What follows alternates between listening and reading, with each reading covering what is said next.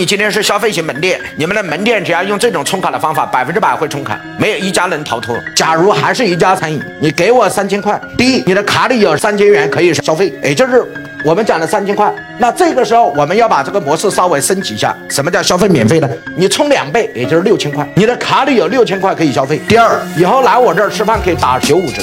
第三，您的积分可以来兑换我未来的什么所有的消费。第四，今天的三千块就免掉了，就是你今天来我这个餐厅吃饭，吃了多少钱的三千。那我说了，今天是我们店十周年店庆，你只要充两倍的价格，也就是六千块。第一，你卡里有六千；第二，以后来我这儿吃饭永远打九五折；第三，以后所有的消费都有积分；第四。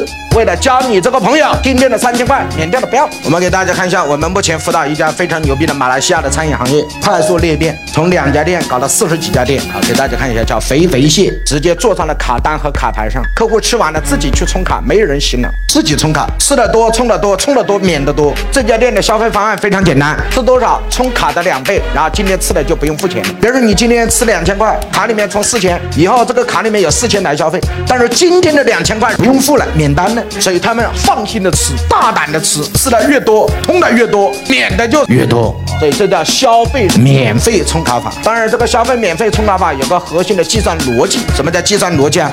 为什么卡要充两倍啊？计算方式是跟你毛利成正比，等于一就对了。比如说你有百分之五十的毛利，就充几倍？两倍。那如果你是百分之三十的毛利呢？充三倍。如果你是百分之七十五的毛利呢？充一点二五倍。所以根据你的倍数，你的毛利率。